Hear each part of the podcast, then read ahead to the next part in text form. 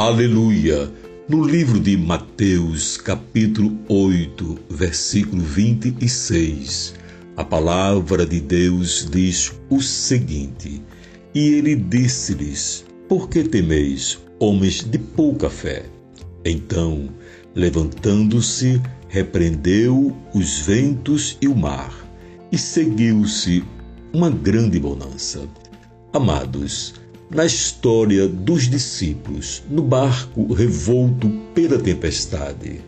Me impressiono pelo fato de que o único que não tinha medo era Jesus.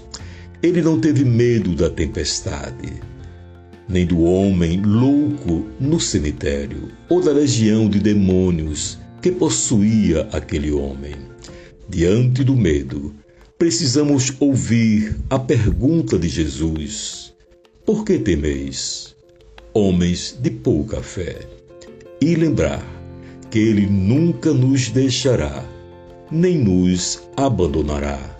Não há nada que Ele não possa superar e, portanto, nada para Ele temer. Assim, na próxima vez que você estiver assombrado por seus medos. Lembre-se, em tempos de medo, clame a Jesus, o nosso corajoso defensor. Que Deus te abençoe. Amém.